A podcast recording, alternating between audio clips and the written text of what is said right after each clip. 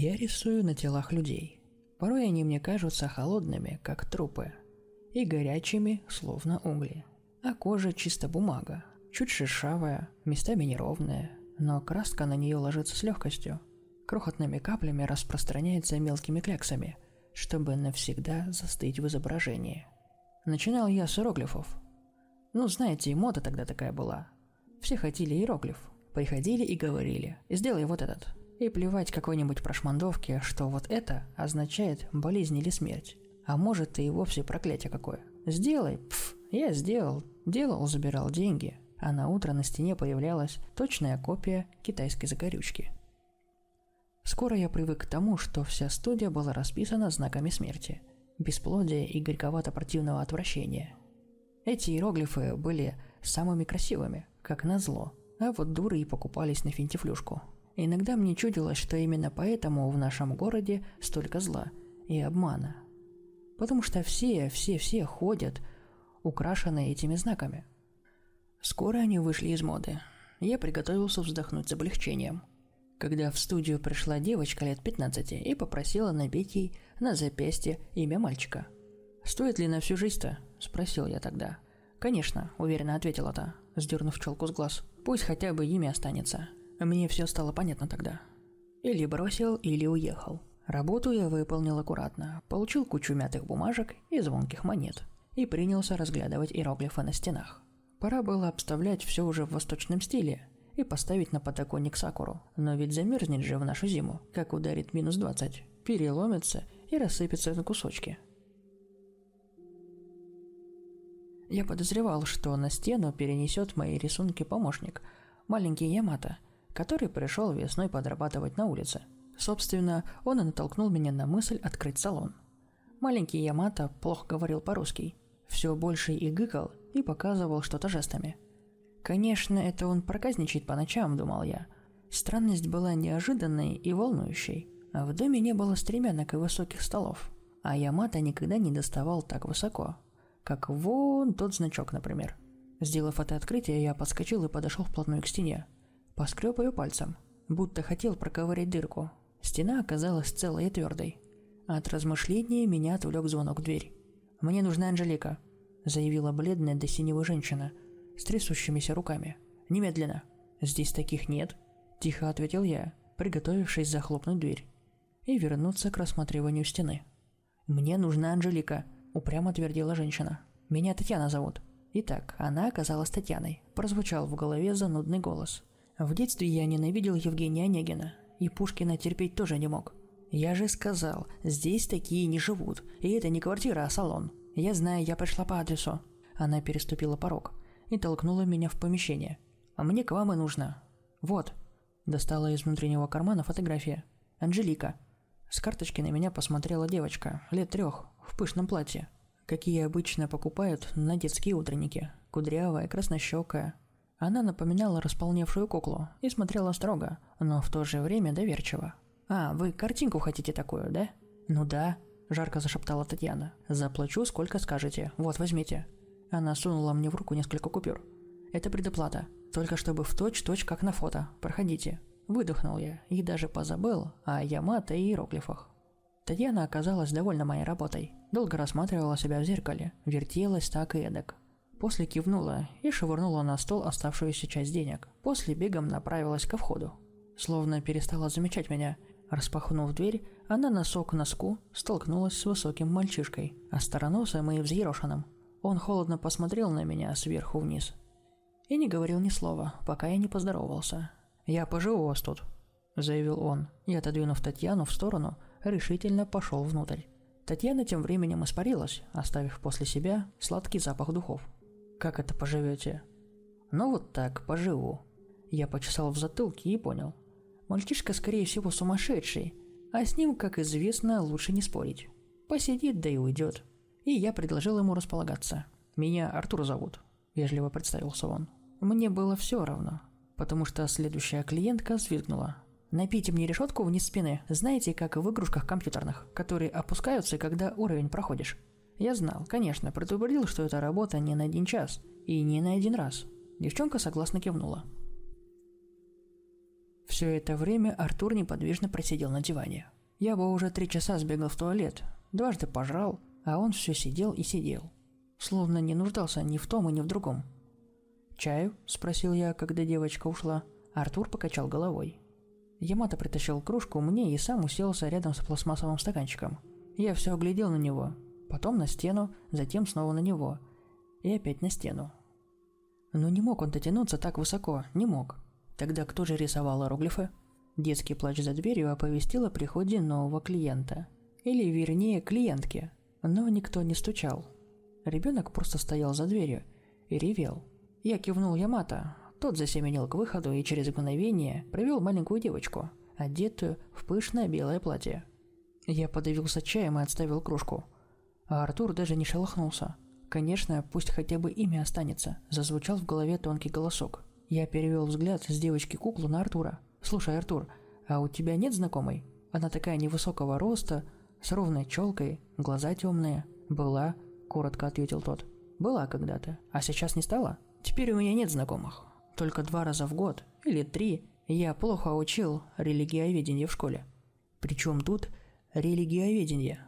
Я не понял и пожевал язык. Вдруг поможет». Кукла заплакала еще пуще, а в комнату опять застучали. Голова раскалывается, но дверь я все равно распахнул. «Салют!» – весело поздоровался парнишка в водолазке. «Мне это, ну это, вот такое». Порой косноязычие клиентов раздражало. Особенно оно бесило, когда рядом плакал противный ребенок. Парнишка сунул мне под нос засаленную бумажку с изображением уродливого шрама. «Что это?» «Ну как это? Глаз?» «Зашитый? Агась?» – цокнул он. Типа оригинально и символично. И что же это символизирует, позвольте узнать? Я мотнул головой в сторону кресла. Ну, мне что-то парни объясняли. Типа то, что мы все слепы и бла-бла-бла. Не знаю, мне просто картинка нрава. Красивое это безумие. До отвращения, до тошноты. Торчащие из уродливого шрама нитки. Как усы таракана. Извивались под пальцами. Я ощущал их, мог потрогать. Но я должен это нарисовать. Прямо на коже будто на бумаге. Шершавой, неровной бумаге. Я вздохнул и взялся за иголки, изредка поглядывая в сторону застывшего Артура Ямата, который поил куклу отвратительным пойлом из стаканчика. Часы тикали, а я думал о религиоведении в школе, о днях поминания усопших. В следующий четверг я встал с кровати и почувствовал, что не могу разлепить веки. Знаете иногда выражение «не могу проснуться», совсем необразное. Вчера лег поздно, совсем не выспался. Я добрался до ванной, на ощупь нашарил выключатель. Выключатель щелкнул, но свет не вспыхнул. Я медленно поднял руки, осторожно прикоснулся к своему лицу и услышал крик Ямата. А может, свой собственный, раздирающий горло на части и бьющий о стекла. «Ямата! Ямата! Ты тоже, да? У тебя!» Я захлебывался словами, совсем позабыв, что малой не понимает по-русски. Я захлебывался. Крик сменялся хихиканьем. Под пальцами стало железно. Я развернулся, чтобы побежать. Куда-нибудь, хоть куда-нибудь подальше, без оглядки, но железо решетки было повсюду. Значит, на стенах рисовал все-таки мой маленький помощник. Недавно я выбил на запястье девочки имя погибшего друга – Артур. Анжелика, наверное, ребенок Татьяны, ведь правда? Ямата. Я глотнул воздуха и взвыл от боли. Под пальцами змеились два бугристых шрама. Ночью Ямата зашил мне глаза.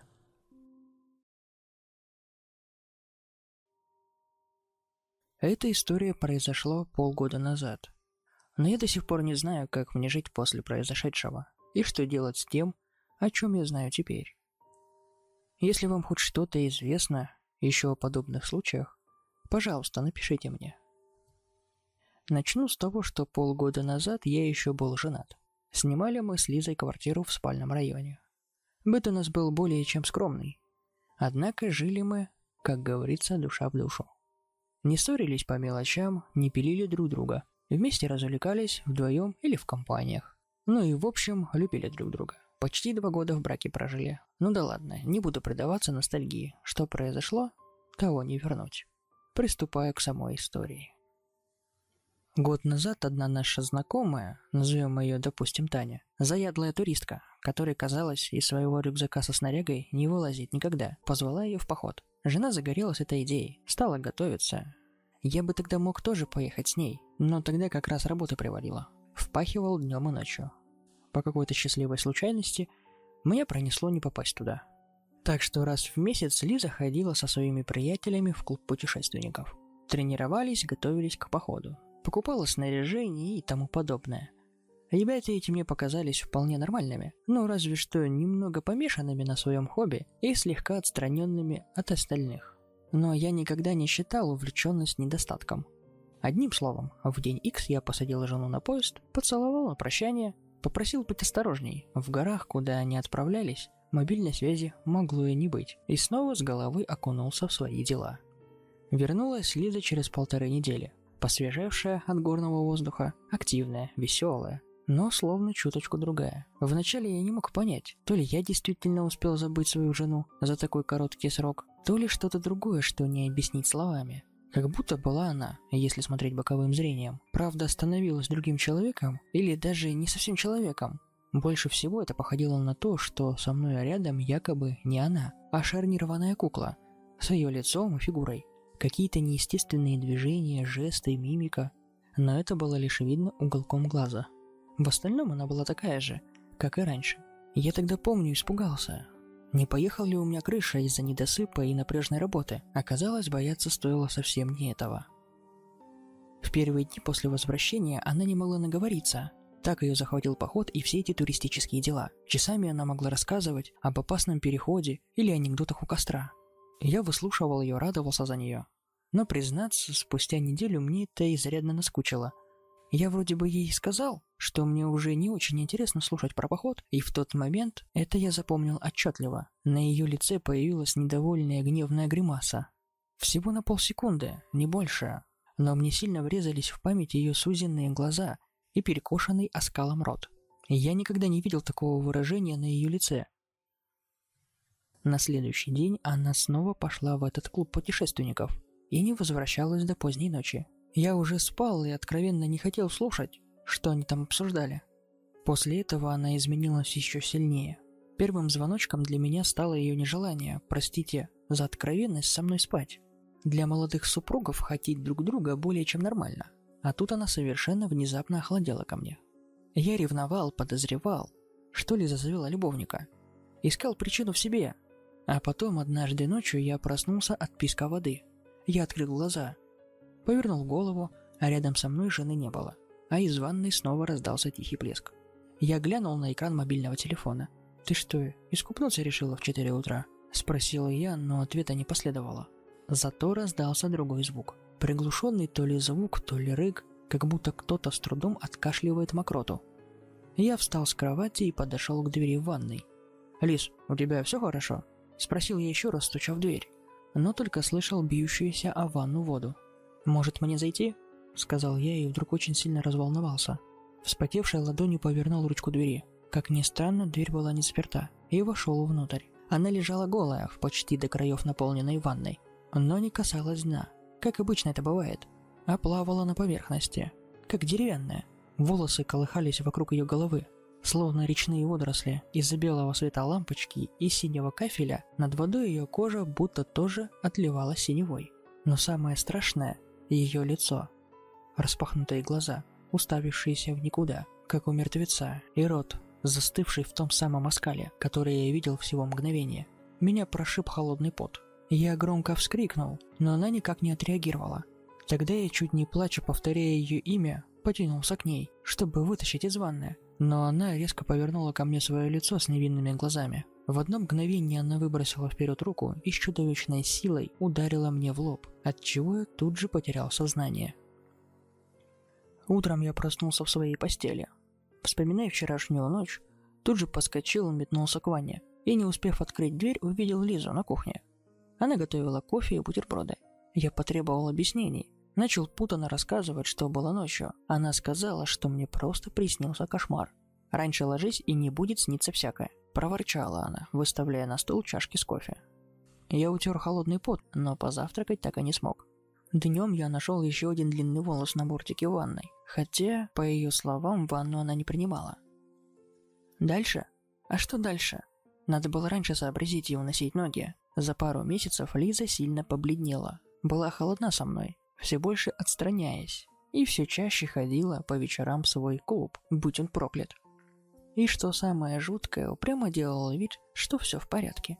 Несколько раз в неделю я просыпался посреди ночи и видел, как моя жена с тем же самым взглядом, с тем же жутким оскалом стоит у кровати. Прямо передо мной. Просто стоит и не реагирует ни на что. Иногда издает те приглушенные горловые вздохи. Первый раз я чуть не умер от страха. Так и пролежал всю ночь, отвернувшись от этого зрелища и пытаясь себя убедить, что мне это снится. Когда я еще раз попытался взять ее за руку, хотя бы просто дотронуться, она снова вырубила меня ударом в лоб и снова на утро объясняла это дурным сном. И так повторялось 10-20, уже не помню сколько раз. Я пытался отвести ее к невропатологу, к психологу, все было без. Она только злилась на меня и говорила, что я сам клиент психбольницы. Может и так, но от подобной жизни у меня и впрямь нервы шалили. В итоге я сказал, что если она не признает проблему, надо будет подавать на развод. И она подала, сразу же, без колебаний, спустя неделю съехала от меня кому-то из своих друзей-туристов. В день развода брат и пара моих друзей утешали меня, вливали в меня литры алкоголя. Но это было без толку. Я знал, что жену я потерял не сейчас, в ЗАГСе, а намного ранее, когда отпустил ее в горы. Никто из моих близких не смог поверить в настоящую причину нашего расставания. Плели что-то о любовниках, на передовой советовали мне мозгоправов, думая, что я свихнусь от горя. Однако мой рассудок был в порядке. Проблемы были с походом и чертовым клубом путешественников. Спустя два месяца вдруг вспомнил про бывшего однокурсника Лизы и нашего общего приятеля, Саню. Надо сказать, что к тому моменту почти все мои близкие и приятели свели общение со мной на нет. Кто-то серьезно считал меня сумасшедшим, кто-то просто не смог слушать мои рассуждения о клубе путешественников и всем происходящем, не высказываясь о нерациональном и паранормальном. Я и сам знал, насколько это нерационально, вот только я точно знал, что это было не галлюцинация или сном, не было болезнью Лизы. Болезнь не появляется так внезапно, после полутора недель на свежем воздухе. Но вот Саня, он на таких вещах, можно сказать, собаку съел. Раньше я всегда смотрел с улыбкой на его увлечения. Теория магии, таро, всякая мистика, эзотерика. Однако, чего у него не отнять, копает он всегда глубоко, потому что ему всегда интересно. Он бы мог докторскую защищать, если бы существовали докторские по теории магии. И вот я как-то от знакомых услышал, что он тоже бывал на встречах клуба путешественников, и тут же бросился ему звонить. С Сашей мы встретились спустя две недели. Тогда по телефону я наспех и обрывочно рассказал ему о причине, по которой я хотел его видеть. И уже сидя в пабе понял, заинтересовать его мне удалось. О моем разводе он, оказывается, знал. Посочувствовал мне, угостил пивом. Как он тогда сказал, в обмен на любопытную информацию. Я опять почувствовал себя неловко, как было всегда, когда пытался честно рассказать все новому человеку.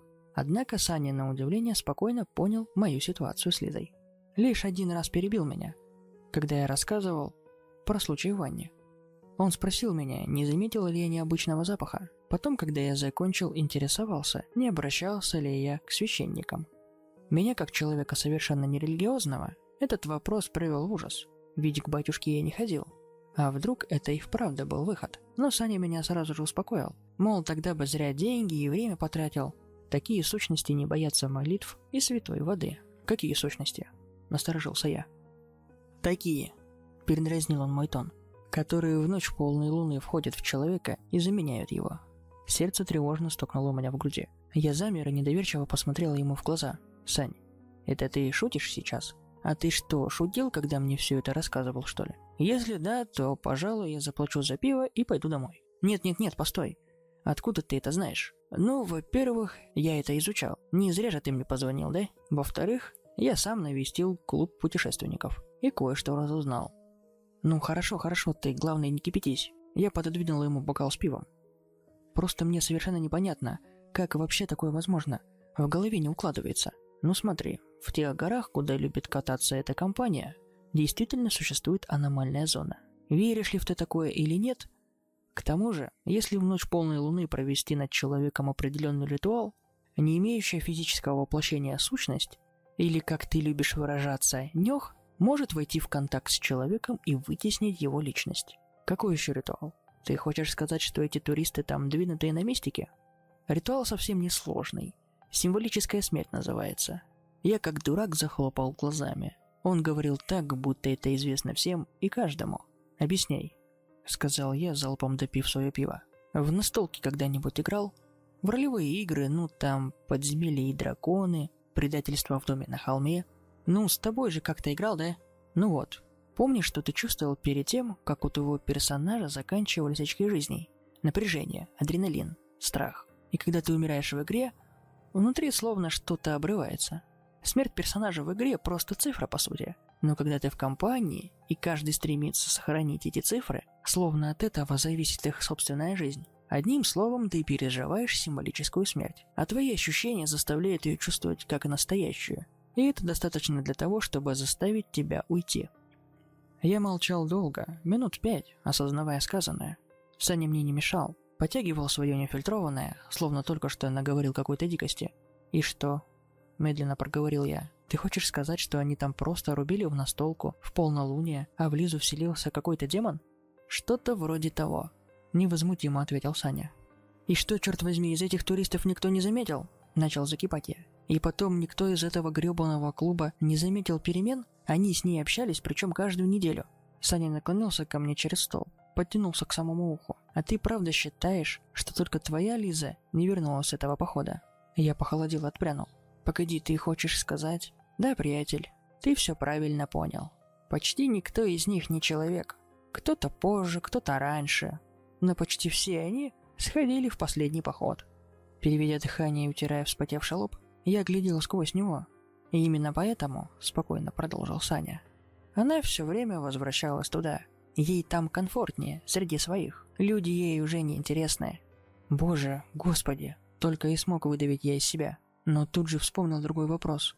А как же Танька? Такая в очках вечно с рюкзаком ходит. У нее ведь есть муж, я помню. Он что, ничего не заметил? Может, ничего не заметил. А может, хер забил. Ты знаешь, я с ним никогда близко не общался. Между нами словно повисло молчание. То, что я услышал, было полнейшим безумием, но это хоть как-то объясняло творившееся тогда с Лизой. И я оказался прав. Клуб путешественников и правда был тем, чем казался. Но кое-что, кое-что не давало мне покоя. Слушай, Сань, я потер лоб и снова взглянул на него. Я вот что хотел спросить. Я ведь тебе позвонил и рассказал все это только после того, как услышал, что ты тоже ходил в этот клуб. А зачем, можно узнать? Он неожиданно задумчиво улыбнулся. «Да так, знаешь, Серега позвал, я пошел. Из природного любопытства. Не так уж и плохо, если честно. Может, и ты бы к нам заглянул, а? Заходи. Мы в мае на новый маршрут пойдем». Глаза его на полсекунды угрожающе сузились, а рот словно скосило в спазме. Всего на одно мгновение.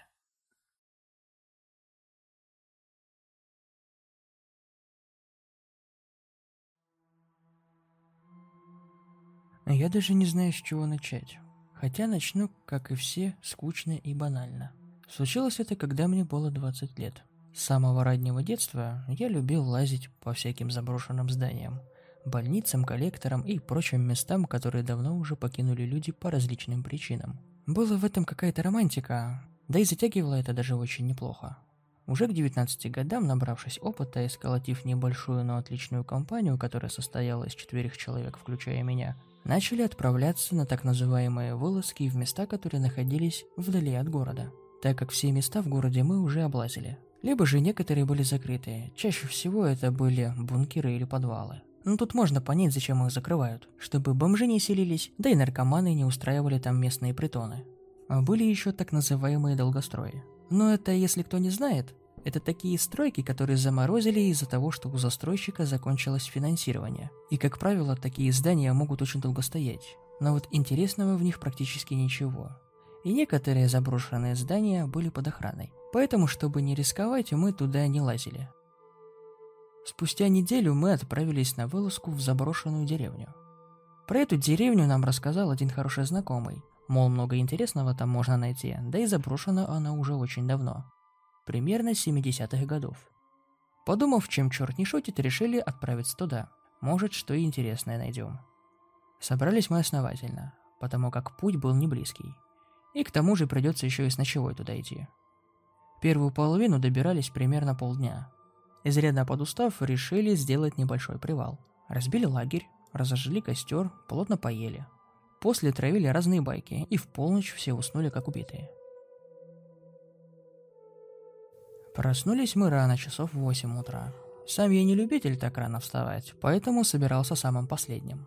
Примерно на сборы ушло минут 20, а после двинулись дальше. Вскоре, поднявшись на небольшую опушку, мы увидели крыши домов. Той самой деревушки, о которой нам рассказывал наш знакомый. Нам осталось примерно пройти несколько километров, и мы будем на месте. И вот, спустя время мы все пришли к этой самой деревушке. И знаете, она выглядела очень даже хорошо. И не скажешь, что она заброшена.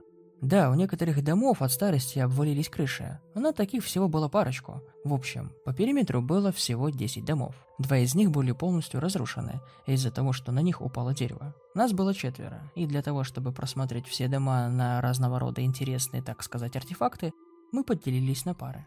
После того, как мы здесь все просмотрим, мы соберемся у входа в деревню. Каждый раз, когда я заходил с Димой со своим напарником в дома, я поражался тому, насколько все здесь сохранилось. Портило все это великолепие лишь километровая паутина и пыль. В домах мы нашли множество разных фото. Старой советской посуды, вещей и одежды. Такое чувство, что люди не уехали из этой деревни, а просто исчезли. Больше мы с Димой ничего интересного не нашли. Осталось лишь узнать, что нашли Игорь и Илья. С Игорем и Ильей мы встретились, как и договаривались, у входа в деревню. Но вот они нашли очень даже интересную вещицу. Если бы я знал, что будет потом, то я бы и на километр не подошел к этой деревне. Лех, смотри, что мы с Ильей нашли. Я думаю, тебе понравится эта вещичка. Игорь протянул мне небольшую тетрадь, на которой было написано черным маркером «Дневник Иры». И вправду интересно промелькнуло у меня в голове. Сама тетрадь была небольшой, всего 30 листов. А я мельком начал читать то, что там было написано. И ничего необычного я там не заметил. Просто дневник 12-летней девочки Иры, в котором она описывала все то, что происходило с ней каждый день. Но вот ближе к концу этого дневника уже было поинтересней, но и в то же время становилось жутковато. «Парни, а ну-ка, послушайте, что эта девочка Ира пишет», — окликнул я всех, чтобы подошли ближе. 21 июля 73 года. Привет, дневник. Сегодня хочу поделиться с тобой частью своего дня. Может быть, кто-нибудь когда-нибудь это и прочтет. Сегодня мы с ребятами играли в лесу в прятки. Играли мы там недолго, но вот мой друг Васька так и не вернулся. Мы его все дружно начали искать, так и не нашли. Поэтому мы побежали в деревню, чтобы попросить помощи у своих родителей. Пока что не нашли. 22 июля 73 года. Привет, дневник. Пишу тебе о том, что Ваську так и не нашли. Всей деревни искать сегодня ходили. Весь лес обошли и ни единого следа. 28 июля 73 года. Сегодня я узнала, что пропал другой соседский мальчик Миша. Я случайно это услышала, но мне уже становится страшно. Васю так и не нашли. Я боюсь представить, что с ними могло произойти. А еще я послушала разговор моих соседей. Они говорят, их мог утащить медведь. 1 августа 73 года. Привет, дневник. Сегодня мне дед Степан рассказал о том, что рядом с нашей деревней есть бункер со времен войны. Дед Степан говорит, что он запечатан, но во времена войны в нем делали какие-то страшные вещи, о которых, как он сказал, в скором времени придется нам платить, и что люди начали пропадать не просто так. Но мама сказала, что он просто под старый след все это придумал, и пугает меня этим. И это оказалась последняя запись в дневнике. Все остальное буквально вырвано, как будто кто-то специально это сделал, но этого мы уже никогда не узнаем. Слушай, Лёш, а я что-то подобное слышал еще когда малой был, что во времена войны нашли бункер фрицев, где они всякими ужасами занимались. Мне эту страшилку часто мне мой ныне покойный дед рассказывал. Ого, это что получается, мы в страшилку попали? Немного испуганно спросил Илья.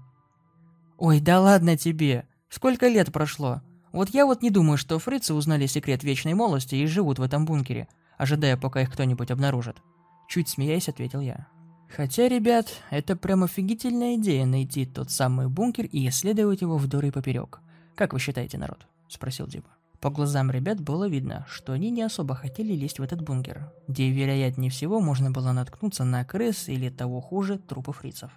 Дима, увидев в глазах сомнения, еще с большим упорством начал уговаривать своих друзей на столь рисковое приключение.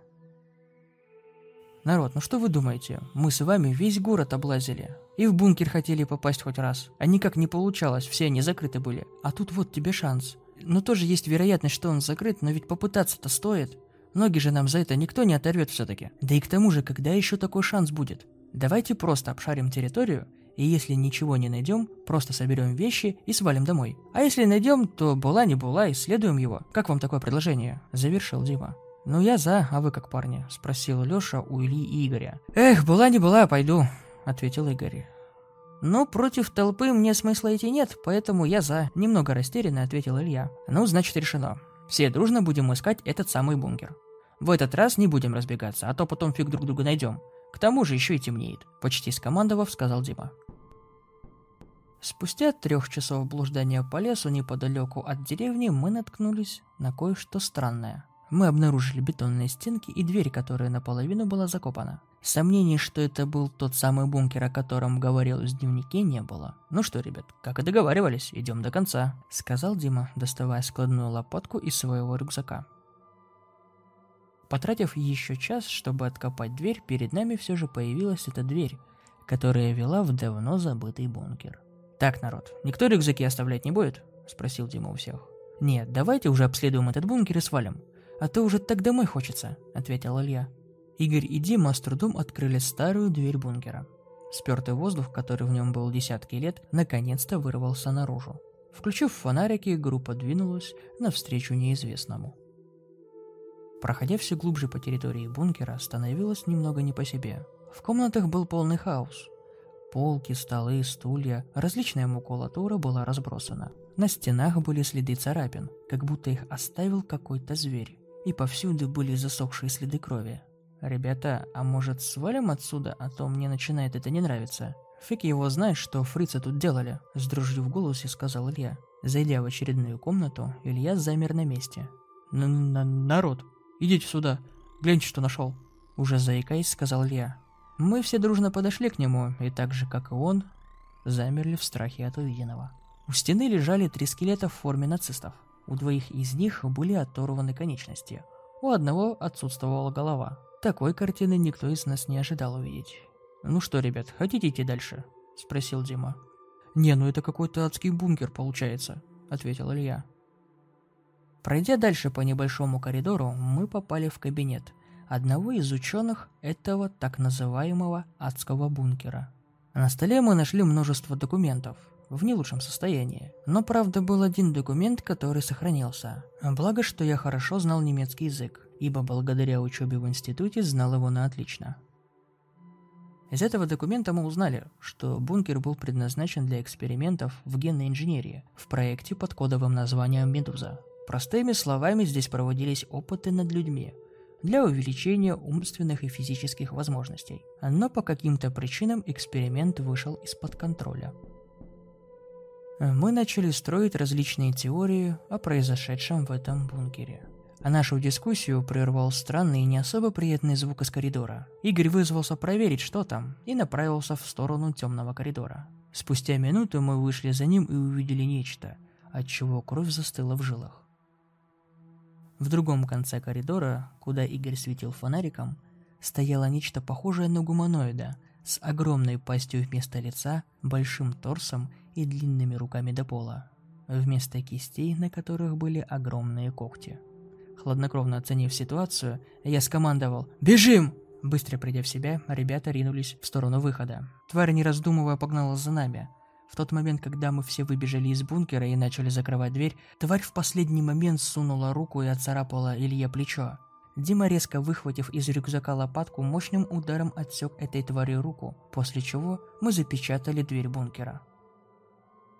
В то время, пока Дима перевязывал руку Илье, мы с Игорем обратно прикопали дверь землей.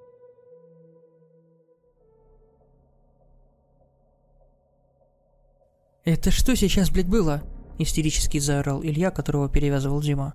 «А мне-то почем знать? Видать, именно из-за этого их эксперимент вышел из-под контроля. Долбанные нацисты. Я представляю, что было бы, если эта тварь была у них во времена войны, то она явно бы закончилась не в нашу пользу. Пока ребята приходили в себя, по двери бункера раздались несколько сильных ударов, после которых дверь бункера начала деформироваться. Оценив ситуацию трезво, друзья как можно быстрее хотели покинуть это ужасное место. На часах уже было два часа ночи. Вокруг лес и никаких ориентиров. Хорошо, что у них были мощные фонари, благодаря которым можно было хоть что-то увидеть в этой непроглядной тьме. Так, народ, я вроде и помню дорогу. Так что, Дима, хватай Илью и погнали. А я по памяти попытаюсь вас отсюда вытащить», — сказал Игорь. Отойдя от бункера на довольно большое расстояние, на весь лес раздался крик той твари, что обитала в бункере. «Твою мать, эта тварь все-таки вырвалась! Да там же дверь огромная! Как он ее разнес? Теперь у нас поубивают тут!» – запаниковал Илья. «Да успокойся ты, нам главное до деревни дойти и дождаться утра. Там будет проще добраться до города. Ну или хотя бы, чтобы потом поймать попутку». Начал успокаивать Игорь Илью. «Нам тогда фонари надо выключить. Этой твари будет сложнее нас найти, а то мы у нее как на ладони». Оглядываясь на Диму и Илью, сказал я. «Вон там, за тем пригорком, вроде бы та деревушка», – окликнул всех Игорь. И как мы были рады, когда это оказалось именно так. Забежав в первый дом и оставив Илью на кровати, мы с Игорем и Димой начали заваливать двери и окна всем, что попадет под руку. Тем самым надеясь на то, что это хоть как-то поможет против этой твари, и он нас не сможет обнаружить. Хотя я даже представить боюсь, что это существо сделало с дверью бункера – После того, как мы закончили обустраивать баррикады, голодные, обессиленные и уставшие рухнули рядом с Ильей. Так, народ, нам до утра осталось немного продержаться. Так что у меня есть предложение. Так как мы все устали, то предлагаю по очереди дежурить чтобы все выспались. Ну и чтобы быть на чеку, когда этот монстр сюда доберется. Блять, как же болит рука, такое чувство лучше бы ее оторвать, а не чувствовать все это. Сквозь зубы сказал Илья. Во всей этой суматохе мы забыли, что Илью ранили. Что-то серьезного у нас с собой не было. Пришлось решать этот вопрос тем, что нашли в рюкзаках. Обработали, перевязали. По крайней мере, это все, чем мы могли помочь Илье. Тот, в свою очередь, вырубился на кровати. «И что мы будем делать? Эта тварь нас найдет и мокрого места не оставит. Да мне даже ничего в голову не приходит. Будем действовать по ситуации, а там будь что будет. Если мы отсюда выберемся, на что я очень сильно надеюсь, то я так разобью морду твоему знакомому, который нам посоветовал сюда прийти, что его мать родная не узнает», — со злостью в голосе сказал Дима. «Из-за этого урода мы можем вообще тут навсегда остаться. Ни связей, ни еды, ни воды, все, нам пиздец!» Уже начал паниковать Дима. Его тоже можно было понять. Никто к такому не был готов. Кто же мог знать, что все именно так произойдет? Нервы уже были у всех на пределе. А он-то тут при чем? Я больше чем уверен, если бы он знал об этом бункере, то предупредил бы. Народ, вам надо немного поспать. Мы и так изрядно вымотались, предложил я. Я первый по караулю. Потом сменишь меня ты, Игорь. А тебя Дима. Окей? Да, хорошо. Отлично. Тогда всем приятно отдохнуть. Отдаленно пробиваясь сквозь сон, я услышал тот же крик, что был возле бункера. Черт, я что, уснул? Промелькнуло у меня в голове.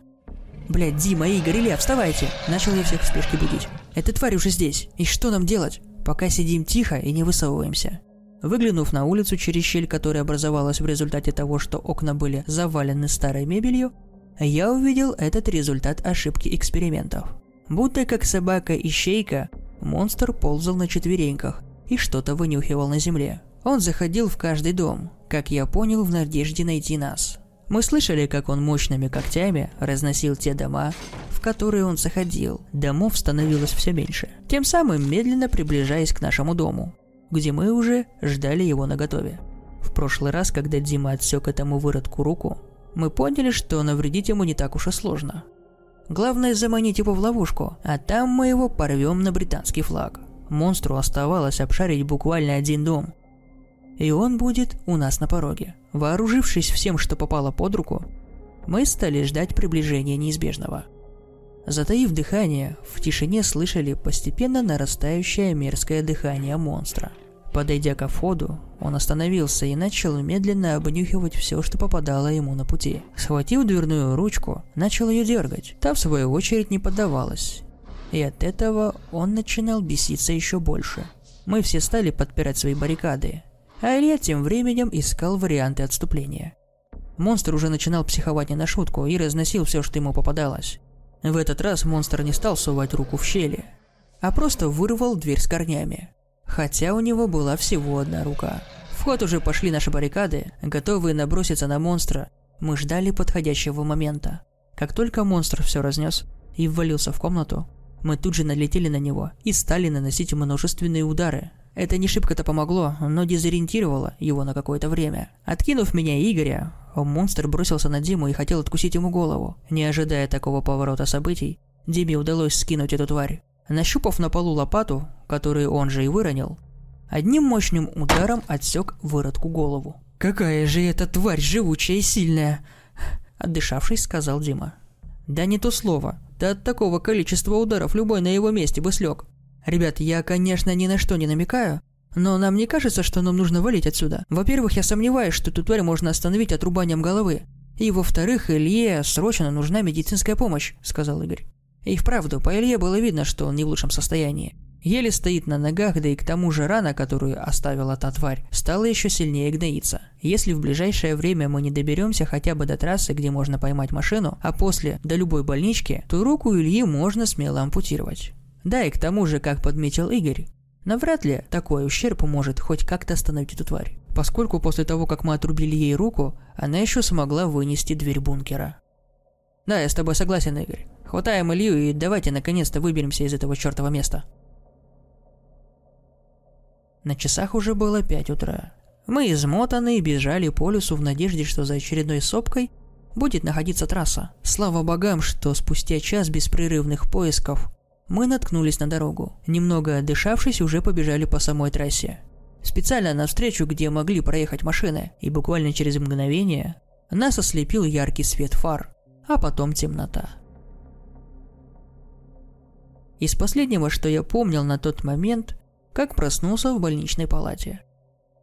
Надо мной стоял доктор, который задавал кучу разных вопросов о моем самочувствии, а позади него вырисовывались три силуэта. Димы, Игоря и Ильи, рука которого была перемотана чистым бинтом. «Ну что ты как?» – спросил Дима. «Да вроде отлично. А что было-то? А то толком ничего не помню». «Но могу сказать, что нам просто крупно повезло. Когда мы все бежали по трассе, нас чуть не сбил мужик, который был весьма удивлен от увиденной картины. Как к нему навстречу бегут подростки, грязные и в крови. Хорошо, что он оказался нормальным человеком.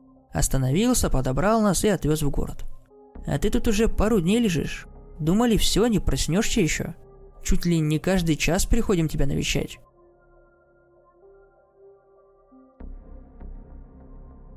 Живу я или существую? Спустя столько лет я так и не смог найти для себя ответ на этот вопрос. Ведь каждую ночь, как я только смыкаю глаза, я снова погружаюсь в этот кошмар. Будто мы так и бежим по тому лесу. Ветви царапают нам лицо, а нас все так же преследует эта тварь, которую мы выпустили из того адского бункера.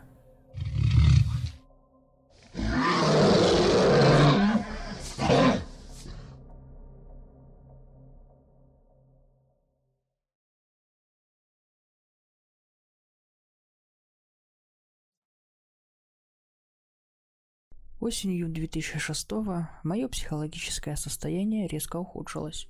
Разумеется, это не осталось незамеченным для моей родни. Сложно скрыть депрессию, особенно если она продолжается неделями. Но к врачам решили меня не отправлять. Вместо этого мои родители гении от психиатрии решили просто заставить меня жить дальше. Иногда мама провожала меня в институт, что было довольно унизительно – но когда никто не тащил меня силком, я просто тусовался на лестнице. Говорил, что ухожу учиться, а сам шел на лестницу. И там торчал 3, 4, 6, 8 часов. Из учебников и тетради я всегда выбирал что-нибудь толстое и подкладывал под задницу, чтобы было не сильно холодно сидеть на бетонных лестницах. Лестница всегда была самым спокойным местом здесь, в этом доме. Я живу в одной из первых высоток в городе, Свечка в 16 этажей когда-то казалась всем в моем Мухосранске небоскребом. Пользовались лестницей только наркоманы и дети из школы неподалеку. Но наркоманы предпочитали места повыше, а школьники пониже. Я же зависал между ними. Когда становилось тихо, я прогуливался, переставляя свои ватные ноги по ступенькам. Иногда вверх, там всегда было достаточно чисто – Изредка встречалось дерьмо и даже чьи-то рвотные массы, но никаких шприцов и окурков. А иногда я спускался вниз. Там всегда было мерзко. Лужи мочи, куча дерьма прямо на ступеньках, говенные разводы на перилах и даже на стенах, горы окурков, иногда кровавые пятна. Было отвратительно. Но иногда я все равно спускался и смотрел на этот ад. Родители, увлеченные разводом, продолжали верить в мой обман. Мама перестала провожать меня в школу, я все так же уходил на учебу, просиживая в одиночестве на лестнице. Начало зимы я встретил там. Хотя мне становилось все хуже, я потерял аппетит и стал очень много спать. Все запасы энергии я тратил на прогулку до магазина, чтобы купить сигарет. Никаких суицидальных мыслей у меня не было, да и вообще ничего не было в голове почти. Можно сказать, что в какой-то момент мои мысли стали напоминать те жуткие версии популярных песен, замедленные в 800 раз. Такое же равномерное гудение потусторонними воздухами. Однажды в октябре я пошел за сигаретами. Передвигался я очень медленно, так что на дорогу до магазина у меня ушло добрых полчаса. Для сравнения, сейчас этот путь прохожу за 5-6 минут. В магазине мне потребовалось еще минут 20, чтобы определиться с выбором сигарет, сформировать соответствующий запрос, произнести его и посчитать деньги. За мной образовалась очередь. Люди ворчали, какая-то тетка в серой вязаной шапке даже пыталась выхватить у меня деньги. «Да, я тебе сама посчитаю». Вот дебил же, а. Помню, я оглянулся и увидел человек, 6-8 желающих моей крови. И только мужчина лет, наверное, 50 смотрел на меня совсем другим взглядом. В нем не было сочувствия, но и не было злобы. Это был интерес или даже азарт. Расплатившись, я побрел обратно. Пока я был в магазине, уже начало темнеть. Возможно, мне уже пора домой. Пары уже закончились или нет. Я остановился, взглянул на часы. Но, подняв взгляд от дороги, увидел довольно странную картину на общем балконе своего этажа. Это был чистый сюрреализм. Под разноцветное мерцание новогодней гирлянды там то ли летали мухи, то ли шел снег. Хотя мне потребовалось около пяти секунд, чтобы осознать необычность ситуации. Мозг словно бы колебался в присвоении значения происходящему. И когда выбор пал на странно, я просто подумал «странно». Такого рода вещами меня уже было не напугать. Мозг, пермоментно находящийся в состоянии недосыпа, сколько бы я ни спал, частенько развлекал меня такими иллюзиями. Забыв, зачем остановился, я решил оглядеться. Люди спешили с работы, мимо меня постоянно кто-то ходил. Прошло, наверное, человек 20, пока я пялился на свой дом. В общем, люди шли, шли, шли. Очень легко было найти того, кто не вписывался в картину. И это был тот самый мужик из магазина. Он стоял в метрах десяти от меня. Заметив, что я увидел его, он улыбнулся, но приближаться не стал. Мне не понравилось, что кто-то за мной следит, и я сорвался с места, прибавив шаг. Конечно, я шел еще очень медленно, если вы можете себе представить самую медленную погоню в мире. Мой случай все равно был еще комичней. Через минуту я забыл, от чего убегал, и остановился закурить. Дальше я шел уже обычным своим медленным шагом. У подъезда я оглянулся. Это было автоматически. Я уже забыл про преследование, полностью погрузившись в жужжание в голове. Конечно, я увидел того мужика снова. И на том же примерно расстоянии. Меня это снова разозлило. Я, кажется, забыл, как бояться. Хлопнув железной дверью, я добрел до лифта. Нажал на кнопку своего этажа и сквозь закрытые автоматические двери увидел, как в подъезд ходит все тот же мой преследователь. Сердце вдруг заколотилось, свет стал ярче. Снова я в подъезде, выехал из длинного туннеля. На своем этаже, спотыкаясь, я добежал до своей двери. Кое-как ее открыл, захлопнул и прижался к стене. Стал снимать ботинки. Лифт открылся. Я слышал, как он открылся. Кто-то сунул ключ в замочную скважину. Лежа в кровати, я долго не мог уснуть, представляя, как бы все закончилось, если бы я не посмотрел сначала в глазок, а сразу побежал за топором или ножом. Хорошо, что я еще не утратил свою самокритику. Возможно, тот мужик вовсе не за мной следил. Уже в тот момент, когда дверь открылась, и моя мать увидела бледное, испуганное лицо, я начал вспоминать, где я видел ту дружелюбную улыбку и интерес во взгляде. Это был наш сосед. Он всегда приносил нам яблоки из своего сада. Иногда он приходил выпить с отцом. Они сидели на кухне, обсуждали свои заботы. Эти кухонные пьянки и в итоге переросли в алкоголизм у обоих. В 95-м году раньше всегда чистый и опрятный дядя Сережа стал походить на бомжа. Ближе к зиме я стал часто его видеть, возвращаясь из школы. Он сидел на скамейке и осушал пузырьки с боярышником один за другим. Как-то я к нему подошел спросить, что он делает на холоде в одиночестве. Он сказал, жена выгнала, и улыбнулся той самой дружелюбной улыбкой. Во времена зимних каникул я понял, насколько все было плохо. Его попросту не пускали домой. Он сидел на лавочке, когда я уходил гулять, и когда возвращался домой. 2 января 96 -го года мы с моим другом бросались снежками с общего балкона на моем этаже. Помню, что мы все делали чисто по-доброму. Если кидали снежок в человека, то делали его рыхлее, а в дерево плотнее. Конечно, даже рыхлые снежки с такой высоты могли быть опасны. Но нам не было до этого дела. В какой-то момент мы так увлеклись, что перестали прятаться.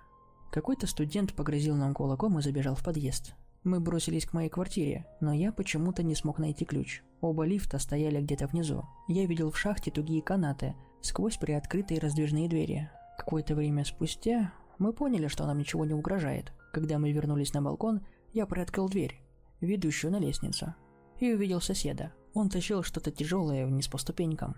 Это было тело, труп, вскрикнул мой друг. Он даже увидел это, заглянув в просвет через мое плечо. Потом хлопнула дверь. Кажется, он убежал. Дядя Сережа оглянулся и увидел меня. Все с той же дружелюбной улыбкой. Стал говорить, что его жена захотела гулять. Я смог сделать только два шага назад, чтобы он без препятствий вытащил тело на мой балкон. Бежать я не мог, говорить тоже. Уложив труп на полу, он подошел ко мне и закурил. Я решил, что лучше избегать его взгляда, поэтому смотрел себе под ноги. «Эй!» В его тоне чувствовалось какое-то напряжение. Он сказал мне всего одно слово, но я знал, чего он хочет. Чтобы я посмотрел на него. Посмотри за ней, ладно? Я все еще не поднимал взгляд и смотрел только на руки, в которых он держал сигарету. Ладно? Я сейчас уйду, а ты посмотри, чтобы она хорошо погуляла. Он повернулся к двери. А, и вот еще что. Он достал что-то из кармана, приподнял голову жены за гирлянду на шее и нацепил на макушку серую вязаную шапку. Чтобы холодно не было, а? Он улыбнулся мне, придерживая за провод мертвую голову с искаженным от страха и злобы лицом. И сам хорошо погуляй.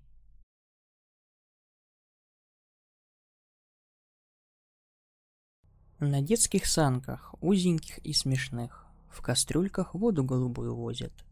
Дрова и скраб, умерших и больных. Ольга Бергольц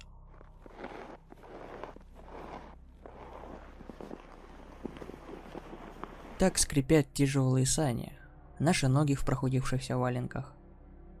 Или в сидячем положении закостеневшее женское тело, скрытое брезентовым пологом. Мороз пробивает сквозь портянки, сводит огрубевшую кожу. Нам едва удается передвигать ноги, но мы с моей маленькой внучкой упорно месим сугробы, продвигаясь все дальше и дальше. Моей девочке всего лишь 7 лет, но под намокшей лисьей шапкой прячутся уже взрослые карие глаза. Давно забытые цвета детства, привыкшие к серым и однообразным тяжелым трудовым будням. «Лида, иди спереди, так, чтоб я тебя видел». Слова даются мне с трудом. Кажется, я кричу, но с губ срывается едва различимый полушепот. А внучка, закутанная в истлевшее платье, бегает меня вяло, размахивая руками. В каждом из них по ведру снега. Да, можно сегодняшний день считать передышкой, ведь бомбежек-то и не было. Хотя отголоски войны доносятся издалека. Гудением в стеклах, земной дрожи от черных самолетов штурмовиков – бесцветно-пасмурное небо. Сегодня это не самое главное из наших бед. Голод. Истощивший и превративший нас в тени. Голод. Поработивший наши тела, сделав из них пустые сосуды, на дне которых плещется едва различимая надежда. Они прорвутся, они придут, они спасут нас от смерти. Работая, мы хоть какое-то время забывали о вкусе еды и усталости, отягощающей плечи. Наши внутренности горят. Они уже привыкли к постоянным жжениям и спазмам. Немытая кожа зудит, а в заброшенных волосах роются вши и гниды. Воспаленные, невыспавшиеся глаза. Мне приходится бить себя по щекам, кусать губы и язык в кровь, чтобы не упасть и не уснуть. Но ресницы так и норовят слипнуться друг с другом. Ветер продувает мой хилый и засаленный бушлат. Я тяну за собой широкие, вязнутые в снегу сани, с очередным телом, завернутым в грязную ткань. Так целыми днями мы ходим с Лидой по домам, запираем мертвецов, Помогаем вывозить их, за что нам полагается один талон на двоих в день. Я расскажу вам о милости Всевышнего. Светлану мы потеряли ровно неделю назад. Она ушла легко, спокойно во сне. Не было моей дочери, бьющейся в муках. Ни ее криков, ни плача. Мы старались не смотреть на ее сломленное тело с черными молниями вен на посиневшей коже. Но как ни старались мы, это было невозможно. Тогда Лида не плакала, увидев лежащее на софе бездыханное тело своей матери. Она лишь погладила ее по волосам и, поцеловав в лоб, отошла. Я же напротив изливался весь. Тяжело терять своих детей, осознавая то, что ты их пережил. Но у меня оставалась внучка, о которой я должен заботиться, хранить ее всеми силами, до сих пор, пока сам не перестану дышать. Воспоминания оборвались, меня снова начало тошнить. Сплевывая красную слюну в снег, я изредка поглядываю на Лиду. Не упала ли? Через каждые 10 метров останавливаемся перевести дух. Сейчас самое время. Подслеповато оглядываю вокруг. Ночной Ленинград, угрюмый. Доживающие свой век люди в нем прячутся, в полуразрушенных домах, засыпанные снегом, из-под которого виднеются черные провалы. Мне кажется, что оттуда кто-то на нас смотрит. Маленькими горящими глазами, голодными глазами. «Деда! А, дед!» Я знаю, о чем Лида сейчас меня спросит. Специально отвожу от нее взгляд, разглядывая поднимающийся длинный столб дыма из далекого леса. Что, Лида? Она ждет ответа, и я не могу промолчать. Мои старческие губы дрожат. Когда мы будем кушать? От этих слов желудок крутит спазмом. Я выдавливаю себя, вру ведь, получается плохо. Скоро, очень скоро. А теперь помоги дедушке. Ведь ты мои глаза и уши, помнишь? Ага, Вялая, но все же улыбка трогает ее испорченное ветром личико. Мы продолжаем с Лидой свой путь по глухим кварталам, удаляясь все дальше и дальше прочь из города. Страшно смотреть с верхушки глубокого оврага вниз. Там лежат друг на друге скрюченные тела, впаянные в землю морозом. Я чертовски боюсь оказаться среди них. Постоянно пугаюсь мыслью о том, что я и Лида вот там будем среди этих несчастных. Нет, смерти я не боюсь. Давно уж отбоялся. Больше всего я переживаю за жизнь своей внучки. И жалею ее. Да и по правде говоря, это нехорошо быть похороненным в общей могиле. Не по-христиански это. Нет. Деда, мы должны идти домой. Лида берет меня за руку, и я ощущаю тепло. Понимаю, пока мы живы, у нас есть еще шанс. Пусть крохотный, но все же есть. Да, Лида, ты права. Нам действительно уже пора. Сказал, а сам все смотрю. И кажется мне, что вся земля под нашими ногами напичкана такими же сросшимися телами. И мы ходим по ним, а они стонут под нашим весом. Опрокинув сани, мы скидываем тяжелое тело во враг. Я подбираю горсть снега, бросаю вслед. Внучка, посмотрев за мной, делает то же самое. Мне жаль, но нам действительно пора. Ночь уже в самом разгаре, когда мы слышим одинокий хлопок. Выстрел. Тихо. Лида, как я ее учил, сразу бросается вниз, прячась в снег. Хреновая тактика. Ну уж лучше такая, чем вообще никакая. На пустынную площадь выбегают три солдата. Их глухие шаги эхом раздаются по округе. На ветру я слышу, как хлопают их распахнутые бушлаты. «Не с места, иначе мы откроем огонь на поражение!» Они направляют на меня винтовки и уверенно шагают в мою сторону. «Капитан Сидоров, предъявите свои документы!» Лида поднимается, чтобы тут же спрятаться за мной. Я достаю паспорта, свой и внучки, протягиваю их капитану. Тот, мимолетно взглянув на них, отдает их назад. «Вы тут ничего не видели?» – спрашивает он. Я отрицательно киваю головой. «Будьте бдительны. Завелся еще один псих». Жесткость на лице исчезла с лица капитана Сидорова, как только он увидел Лиду. «Товарищ капитан, может мы проводим их до дома?» – предложил один из рядовых. Капитан вопросительно посмотрел на меня, я тут же отрицательно помахал руками. «Нет-нет-нет, мы уж как-нибудь сами». «Свободны!» И козырнув троица блюстителей порядка, поспешно развернулись. Они уходят, и их спины исчезают во внезапно поднявшейся метели. «Пойдем». Я снова беру ее за руку. «Пойдем, Лида. У них своя работа, у нас своя». Буквально на днях я слышал от местной сторожихи, что кто-то сожрал их сослуживца. Может, пайку не поделили или еще чего. Неизвестно, только тело обнаружили напрочь обглоданным, с многочисленными порезами в области шеи и живота. У бедолаги просто срезали куски мяса. Ко всему прочему исчезли штык-нож и пистолет. Его похоронили отдельно. Сами солдаты рыли ему могилу. В своих запутанных мыслях я не замечаю, как мой валенок зацепился за что-то твердое, торчащее из-под снега. И он принимает мое уставшее тело, укрывает от всех ненастных невзгод и я поддаюсь его мягкому зову. Глаза закрываются, и я снова оказываюсь дома. Бабушка ловко поправляет свой белый платок на голове. Она напоминает мне бабу Югу из старых сказок, такая же тощая с длинным носом и такими же длинными ногтями на сухих пальцах. Она стоит ко мне спиной, а я-то знаю, что бабушка накладывает мне снова эту противную манку, и как обычно с комочками. Терпеть их не могу. Я помню шершавость ее грубых рук, и щербатую улыбку на исковерканном шрамом лице. Она постоянно его трогает, и когда бабушка делает это, ее взгляд становится грустным, даже печальным. Об этом шраме я ничего не знал. А когда я спросил у деда, откуда он у нее, тот так рассердился, я потом весь вечер стоял на горохе. Колени потом болели. Зато уже язык не так чесался. В глубокой алюминиевой тарелке густая молочная дрянь аппетитно пахнущая дрянь. «Ешь, Севка, чего смотришь?» Бабушка кидает рядом со мной деревянную ложку. «А не съешь, деду твоему нажалуюсь. Тогда мигом все проглотишь». Заставлять меня долго не пришлось, стоило напомнить про дедушку.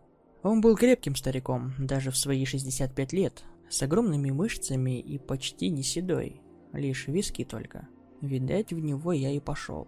В следующую минуту бабушка смотрит на меня удивленными глазами как я накидываюсь на манку. Не знаю почему, но кашу я съел за 5 секунд.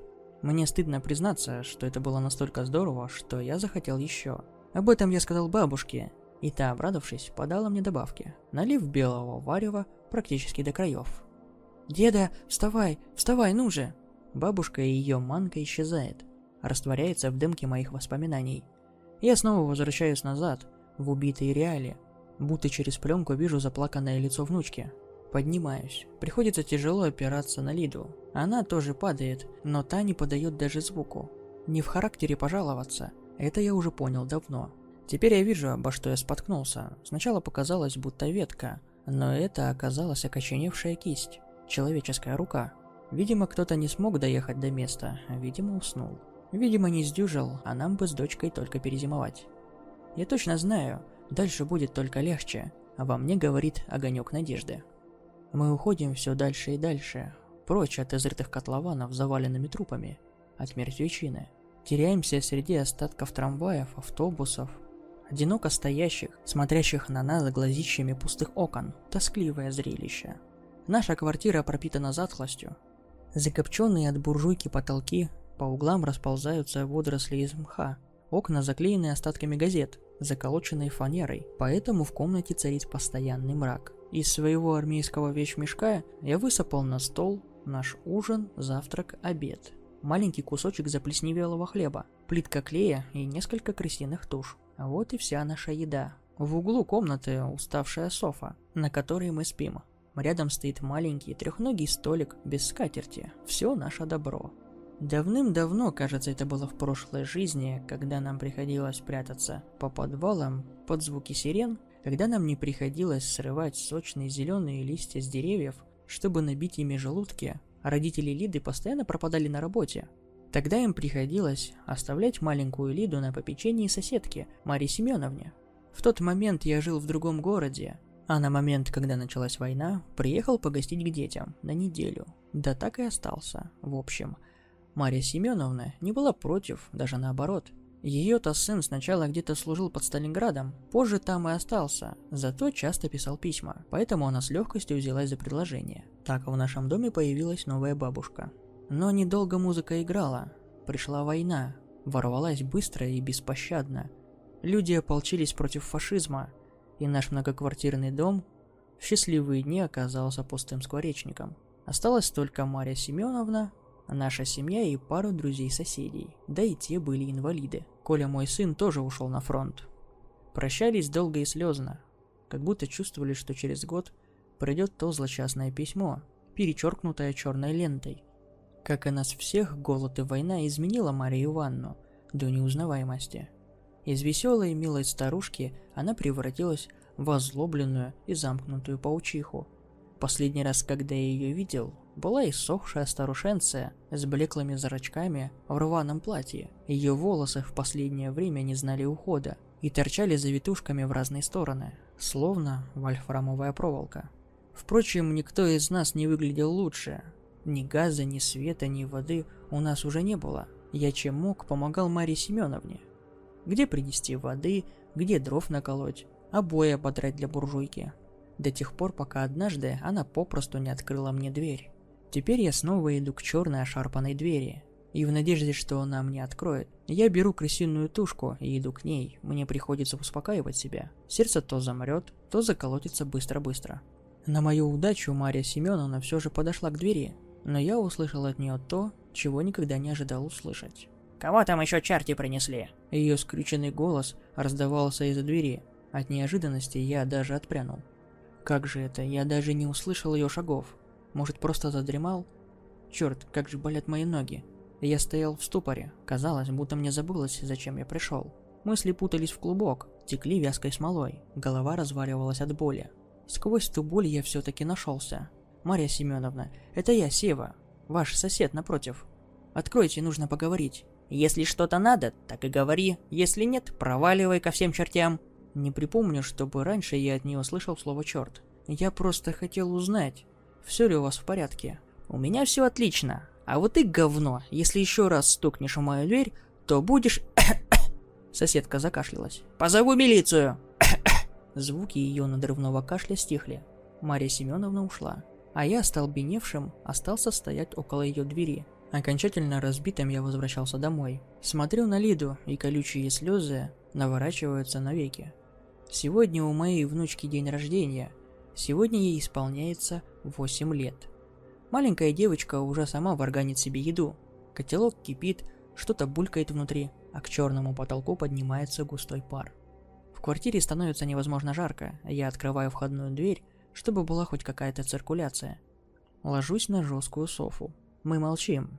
Лида, гремя большой поварешкой, мешает нехитрый бульон – и тут я вдруг понимаю, что не могу сдвинуться с места. Я пытаюсь пошевелить ногами. Я бы смог это сделать, но я не чувствую их. «Лида!» Я в панике кричу, пытаясь восстановить контроль над своим телом. «Что, дедушка?» Внучка тут же, положив половник, подбегает ко мне. «Помоги мне снять штаны!» Я в панике пытаюсь нащупать бляху, но все никак не могу найти ее. Черт! Подожди, дедушка! С ее помощью штаны снятые. Я оглядываю их, смотрю на Лиду. Та, побледневшая, отступает назад. Ее рвет на пол. «Твои ноги, дедушка! В них черви!» Я не могу поверить ее словам. Вот только сейчас все было хорошо. И вот тебе на. Такого просто не может быть. Преодолевая боли в пояснице, я сажусь на задницу. Действительно, мои ноги были изъедены толстыми белыми тварями. И уже не важно, откуда они появились и что произошло с ними. Важен сам факт того, что черви обглодали мои икры практически до белой кости. Понимание, что это все, наконец приходит сразу. Я берусь за свои волосы, мне хочется вырывать их клочками из своей головы и бить ею об стену. Сохранять хладнокровие стоит мне огромных усилий. Лида, тебе срочно нужно собираться. Я говорю ей, чтобы она уходила из этой квартиры, в детдом. Но она слушать ничего не пожелала. Заплакала только. Забилась в самый дальний угол комнаты. «Не брошу!» – крикнула она мне оттуда. «Ты не понимаешь!» – шепчу я, и мои глаза под тяжестью закрываются. На пороге появляется сгорбленная фигура. В кромешной темноте я вижу блеск ее белков. Растрепанные редкие волосы топорщатся в разные стороны. Она протягивает непропорционально длинную руку в угол, где должна сидеть Лида. В руке старухи я заметил блеск металла. «Пойдем, внученька, пойдем со мной». Она зовет Лиду за собой. Я пытаюсь возразить или прокричать что-нибудь, но внезапно ощущаю, что мой рот забит тряпками. Они врезались в мой язык, придавив их к нижней челюсти. «А как же деда?» – спрашивает Лида. «Деда поспит и тоже придет». «Он не придет, у него ноги не работают». В этих словах Лиды было столько боли и сострадания, что я заплакал. В темноте мелькнула злобная улыбка. «Знаю, милая, я все прекрасно знаю. Вот только, например, ты знаешь, что Игорь погиб?» Она обратилась уже не к Лиде, и голос ее больше не хрипел, как тогда из-за двери, и кашель внезапно пропал. И тогда я все понял. Обещаю, я оставлю ее в живых. Ты мне веришь? В голосе старухи проскользнули мужские нотки, Лида робко кивнула. Вообще-то, сбежать из армии легко. Вот вернуться сложно. Сначала я хотел освободить мелкую от злобного свихнувшегося отца. Штрафбат? Да, но все-таки. Маму жалко, да, хотел сообщить куда следует, но я ее быстро раскусил. Не следовало, сука, тебе много ходить. Грохнул выстрел, но боли я не почувствовал. Из простреленной ноги кровь не текла, зато черви разлетелись в разные стороны. Один из них явно попал в горло Игорю, потому что тот закашлялся. Мною овладел истерический смех. «Ржи, сука, ржи, недолго вам следы осталось куковать-то. А ты вообще знал, что я твою дочь того? Пёр. Еще когда эта шлюха была жива. Этот шатающийся ублюдок явно пьян. Он закурил. Лида попыталась вырваться из его рук, но, получив знатную пощечину, упала на пол и затихла. Я лихорадочно шарил под подушкой в поисках своего старого ножа. Как знал, что пригодится. И тут я вдруг понял, что это всего лишь сон. Я проснулся в холодном поту, но то, что я видел во сне, оказалось правдой. Перед моей внучкой стояла бабка и заставляла ее есть мою, отрезанную по щиколотку ногу. «Жри, тварь!» От очередного удара Лида теряет сознание. Я пытаюсь что-то сказать, но пересохшее горло и язык отказываются мне подчиняться. Многоголосный топот по лестнице вмиг разрывает тишину. В квартиру врываются люди в шанелях. «Руки за голову!» А я вижу старуху с мужскими чертами лица.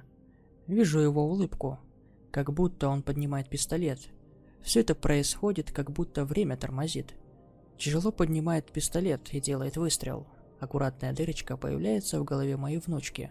Оглушительная пальба перекрывает с собою мой душераздирающий крик. Лунный свет высвечивает тяжело вышагивающую процессию. Трое человек в солдатских шанелях тащат в сторону подлеска широкие переделанные сани. На этих санях лежим мы с внучкой. Тем временем искра вспыхивает, и зажигается огонь бравады, огонь победы. Осталось лишь одно – перезимовать.